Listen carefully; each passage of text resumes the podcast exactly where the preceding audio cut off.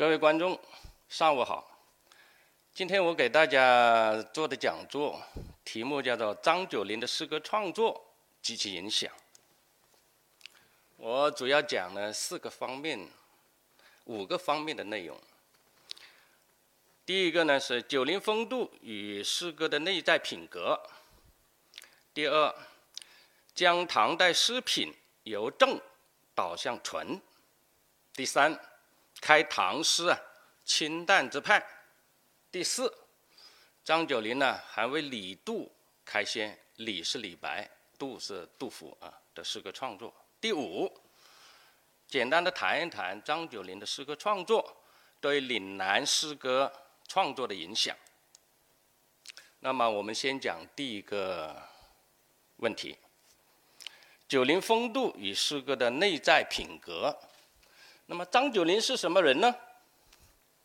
在座的可能大家都比较熟悉，啊，也听说过。张九龄就是现在我们的广东人，唐代呢是韶州曲江人。那么他是我们呢岭南在唐代啊第一个很有功名成就的人物。明代岭南有一个大学士，叫做邱俊的，在编《曲江集》的时候呢，写了一个序。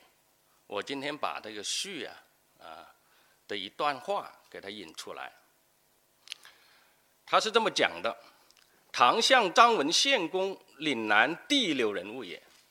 张文献公是张九龄去世以后，由于他的功绩感动了唐玄宗。所以唐代呢，给他封了一个谥号，叫做文献。所以文献公就是指张九龄。邱俊认为他是岭南第六人物，为什么这么说呢？因为呢，从春秋三代一直到唐这么长的一段时间。当时的中国啊，人才都是在长江以北以北出来的。那么长江以南，甚至岭南，当时呢很少啊有人才出来。张九龄呢，就在唐代的开元年间，他首先以道士医吕科。登科，一就是商汤时代的伊勇，是商汤的宰相。吕呢，就是吕尚姜太公，他辅助啊周武王，啊建立了天下。那么两个都是宰相级的。那么张九龄呢，曾经登科，就是以道士一吕科进啊，这个是岭南第一人。还有，唐以前没有以词章显露的，特别在朝廷上。那么张九龄呢？他是第一个做了知制诰，啊，首先是做中书舍人，后来做知制诰。哎，知制诰是一个什么样的官呢？就是专门给皇帝啊。代理王言，代理诏令，这样的一个官，啊，所以啊，你要有政治的和这文学方面很高的素养。还有第三个，就是张九龄呢，他是在岭南世子中第一个以宰登上了宰相这样的身份的。的人，所以呢，邱俊说攻首相玄宗，啊，由于呢这三个方面他都满足了，所以邱俊说张九龄确实是岭南第一人，啊，以前没有过。那么张九龄以后又过了两百四十多年呢，江西才有欧阳修出来。还有啊，啊，王安石出来，这些都先后做过宰相的，所以张九龄是他们的前辈。那么由此看来啊，张九龄的影响已经超过了岭南，啊，而且是已经扩大到江南去了。所以邱进说张九龄又是盖江以南第一流人物也。那么张九龄呢，在做唐代宰相的时候，具体说就是他担任了中书令这个职务。他与唐代开元年间著名的几个宰相啊并称，前面有房杜。开元年间有个几大贤相，房是房玄龄，杜是杜如梅。当时是辅助啊唐太宗的，后有姚宋，这就是辅助唐玄宗的。姚是姚崇，宋是宋璟。那么胡明仲啊，曾经对这些开元贤相有个评价，他说：“饶非宋比。”所以在他看来，宋璟要比啊饶崇啊啊宰相啊，他做的更好。那么可与宋齐名者公也，那么能够和宋璟这样一个优秀的啊，就是贤相中最优秀的宰相来比，那只有张九龄。他说：“由是观之，公又非但呢超出江南，乃有唐第一流人物也。”你看三个一流，大家讲，第一个他首先是岭南的第一流人物。由于他的影响啊，文辞的影响呢很著名，所以超出了岭南，啊，扩大到江江南，所以他又是江以南第一流人物。由于从宰相这一个功啊建功立业这个角度来说，那么他的影响又是开元贤相中最著名的人，所以。他又认为张九龄呢，他的影响啊，已经是超出了江南，那是时代的风云人物，所以把他称作啊有唐第一流人物。为什么说他是第一流人物呢？这里呢有个故事，这个第一流啊，并不是说的民间称之为第一流。那是当时开元的皇帝唐玄宗对他的肯定。唐玄宗呢，对张九龄呢有一个说法，叫做“九龄风度”。啊，我们先看看《旧唐书·张九龄传》的这一段记载。他说：“开元二十三年，加金子光禄大夫。”累封啊，始兴县伯啊，始兴县伯那是给他爵位的了。现在《曲江集》里面呢有给他啊封始兴县伯的诏书，那是实封的啊，就是给他土地可以享受多少担米的这样一种实封的。那么当时呢，他做。张九龄呢，做宰相的时候啊，李林甫也做了副宰相，啊，李林甫。那么李林甫呢，对张九龄有一个妒忌，他想呢削弱张九龄的权力，所以他引他的同党刘仙客来参知政事。参知政事，那就意味着呢，就是从官职上来看，就相当于副宰相。那么张九龄就不同意，拒绝，皇帝呢也搞得很不高兴。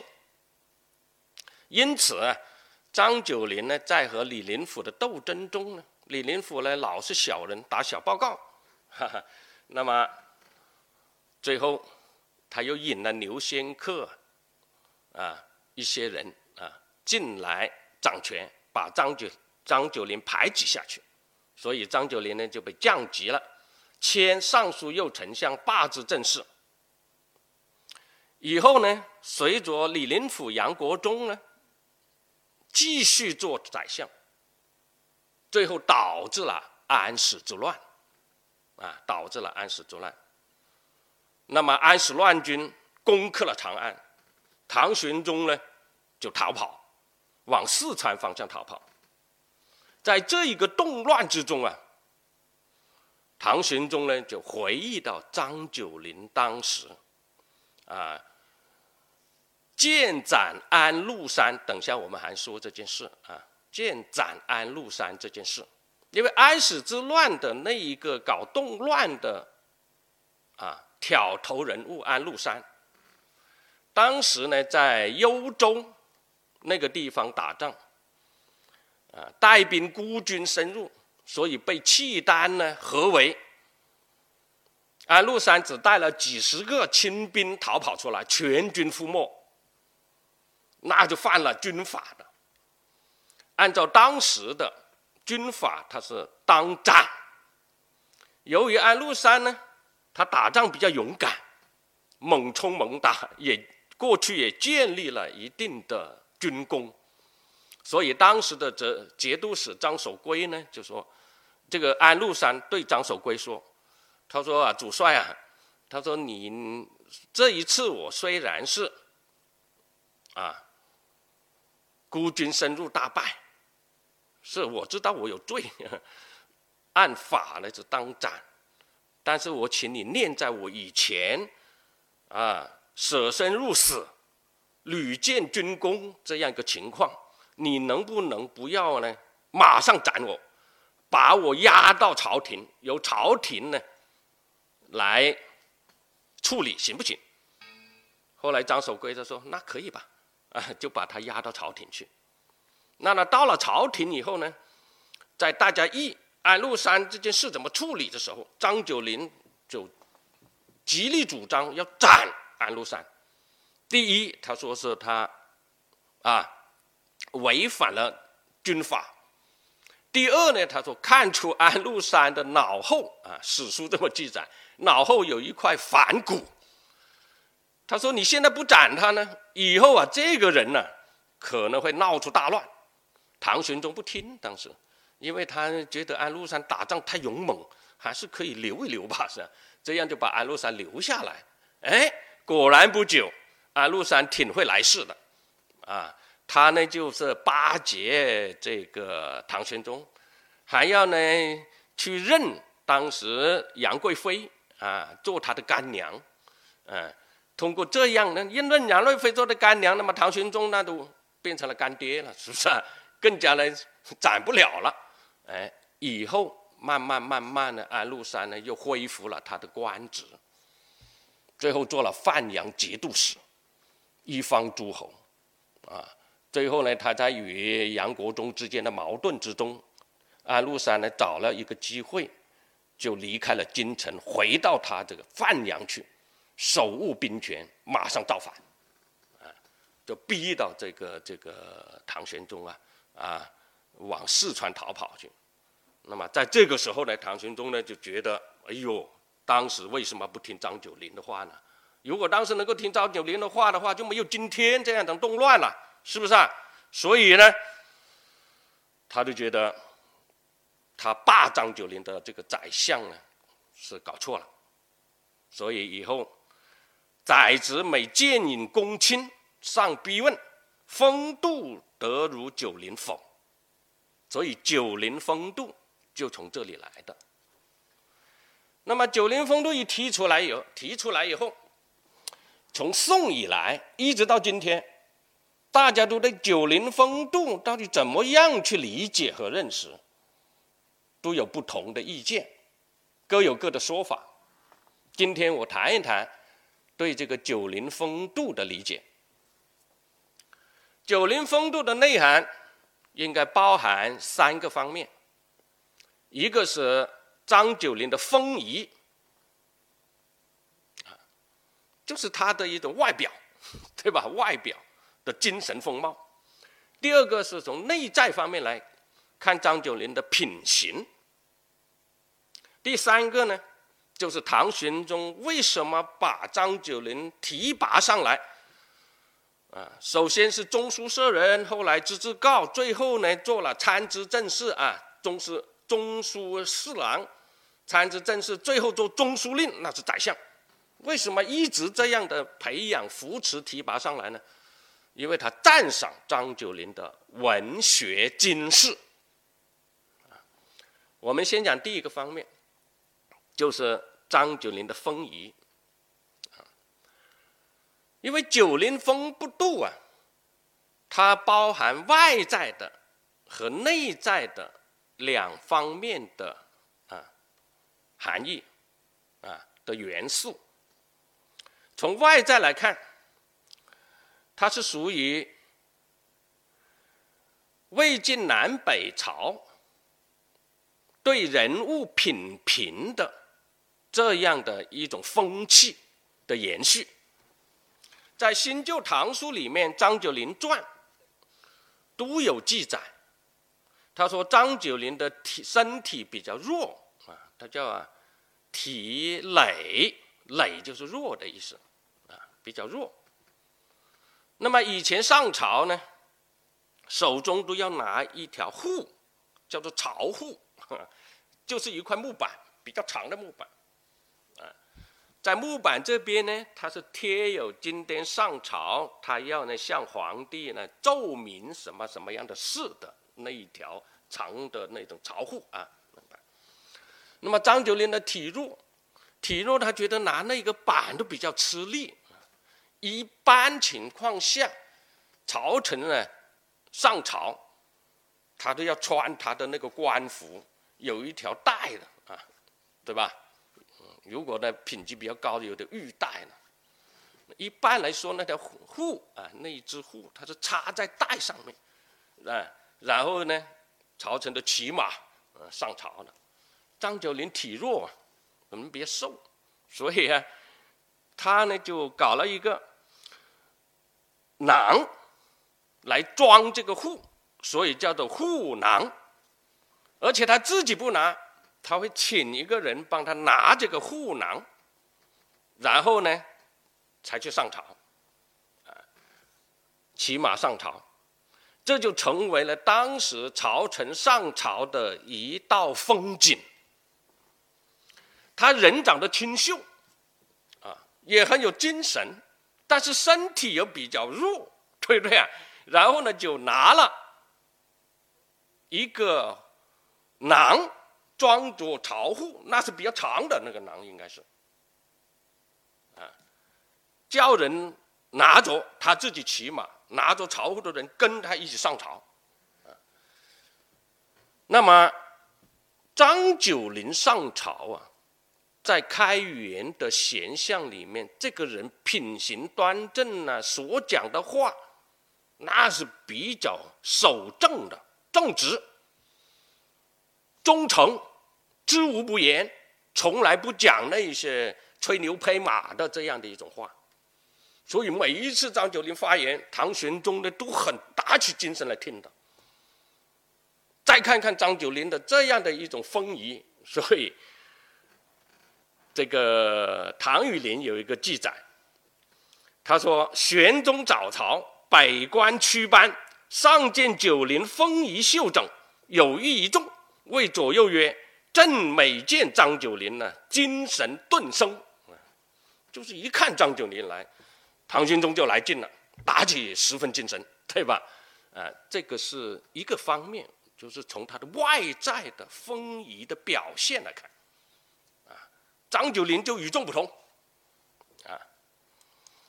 第二个，那要从内在来看，张九龄守正忠直，具有啊。宰辅大臣应有的品行风范和预见性。首先，我们看呢，张九龄做了宰相以后，很善于用人。他要用一些什么样的人呢？都是用一些忠直、啊品行端正的这样一个人。比如说，他用了当时一个严廷之做尚书左丞，知吏部选，用他这个人来主持什么呢？主持选拔官官员的官吏的这样一个考官，那是文官啊，吏部上。那么他又提拔呢陆景荣这一个人来知兵部选，那是选拔武将的。这两个人做了这个文官或者武将的主考官以后，执法公正，很有水平，啊，一时啊好评。所以讲张九龄呢，要用人。你看，他就选拔官员，文官、文职、武将，做得好。另外呢，经过张九龄呢提携的，你看下面在史书记载的，就有孟浩然，当然孟浩然后一点啊，在张九龄的晚年去，王维比较早了，卢象、李密、黄埔冉等这些人啊，都提拔了，所以史书上说他所推引皆正人。那么树立了朝廷的正气，从来不搞裙带关系，啊，一心为公。在选拔大臣的问题上，张九龄他的主张重人品，啊，良才使用，特别他还反直接的反对唐玄宗感情用事，乱封赏。特别反对李林甫结党营私，这个都在史书上呢有的记载的，啊，在《新旧唐书》《资治通鉴》这些都记载。比如说张九龄干了几件事，具象张守珪，啊，张守珪呢，由于他曾经呢在范阳那里做过节度使，范阳在幽州，就是现在的江西一带。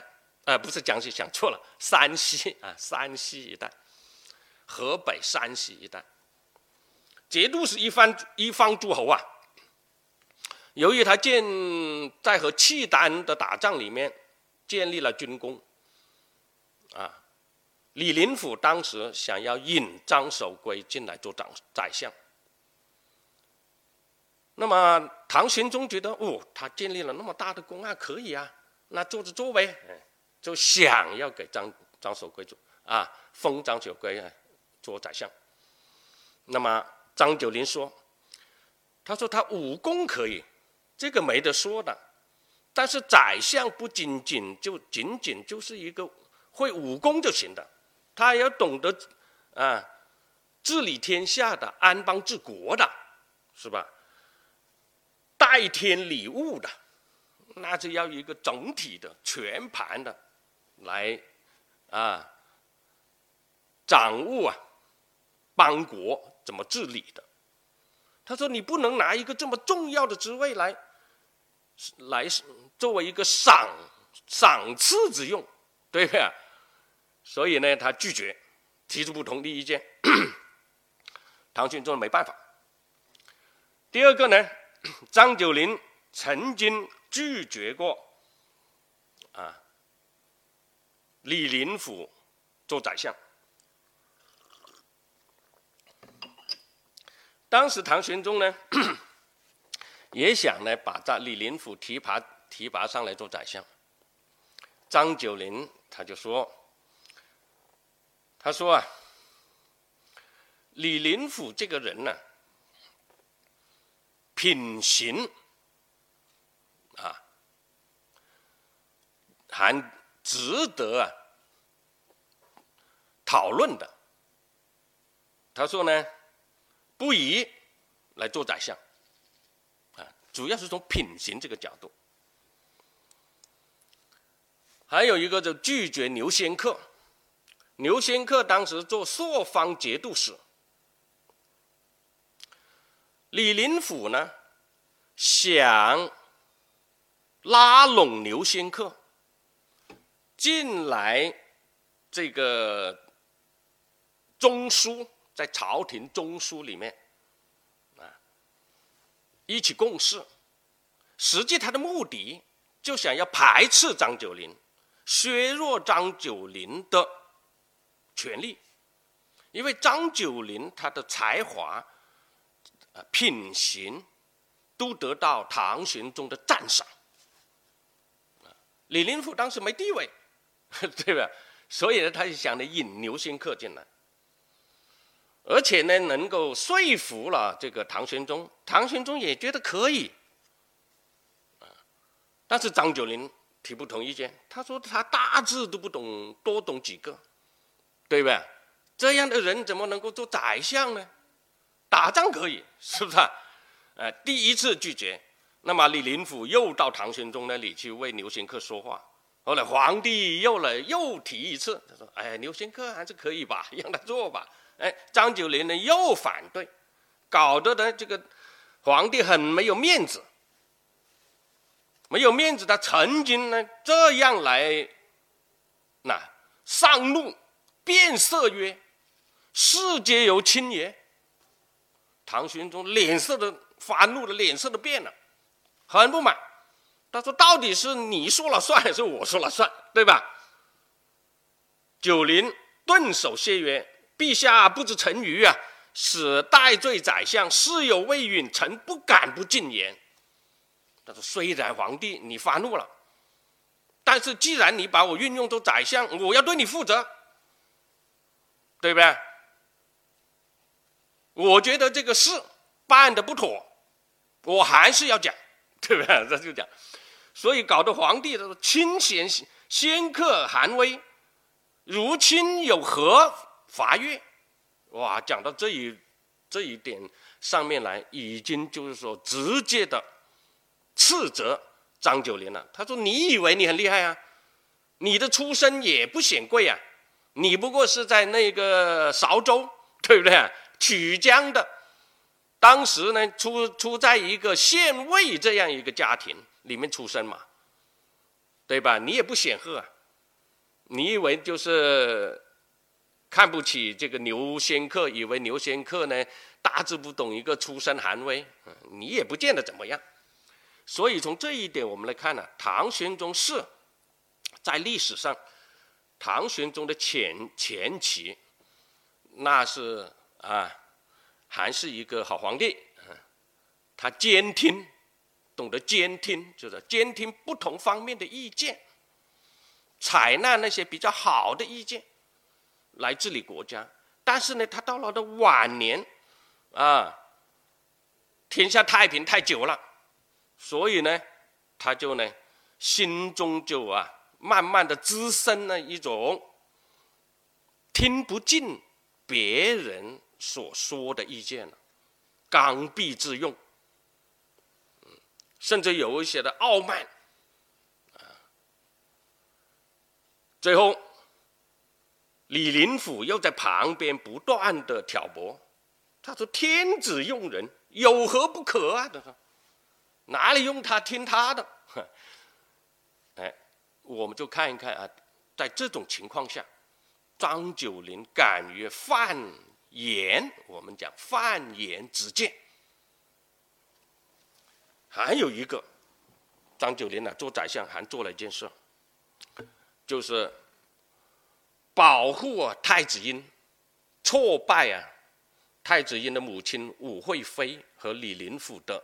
想要谋害太子这样一件事当时武惠妃得宠，他的儿子就是寿王茂，他想让自己的儿子做太子，所以呢，他就在玄宗的前面诬陷太子婴，特别拉拢李林甫一起来给他运作。武惠妃还要呢私下。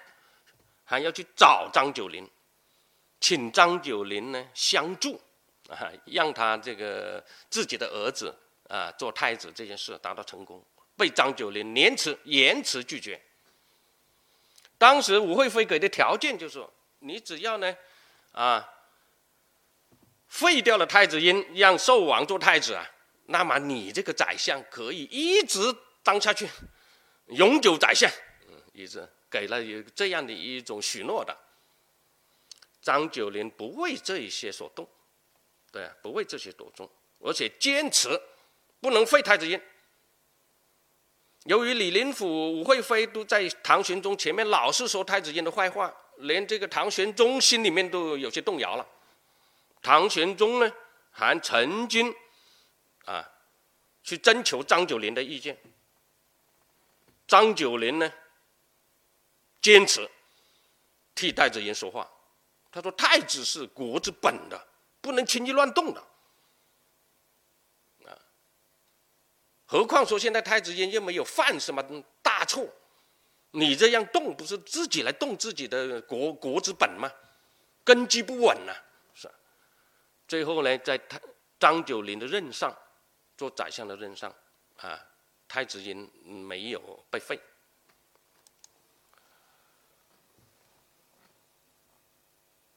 还有就是建宰安禄山，刚才我们交代过的，这里就不重复了啊。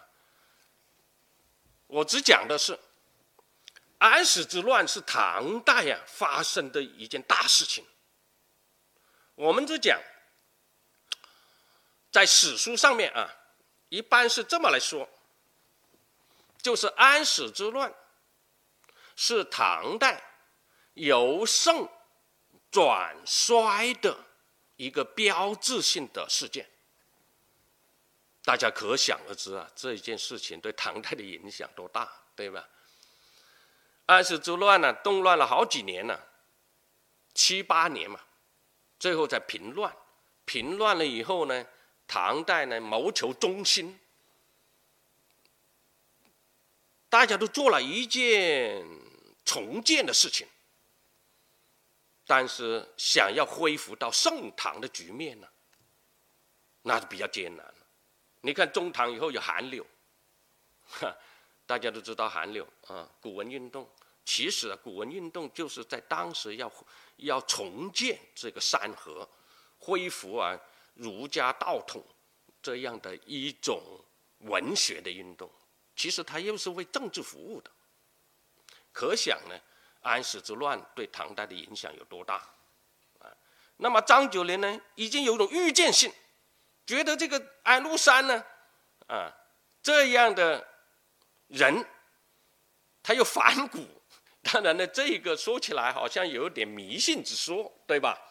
但史书这么记载，说这张张九龄呢，发现这个安禄山的脑后有一块反骨，此人以后必反，必造反。虽然有些迷信，但事实上，张这个安禄山确实造反了，啊，确实造反了。那么我们只能说张九龄他有他的预见性，啊，预见性。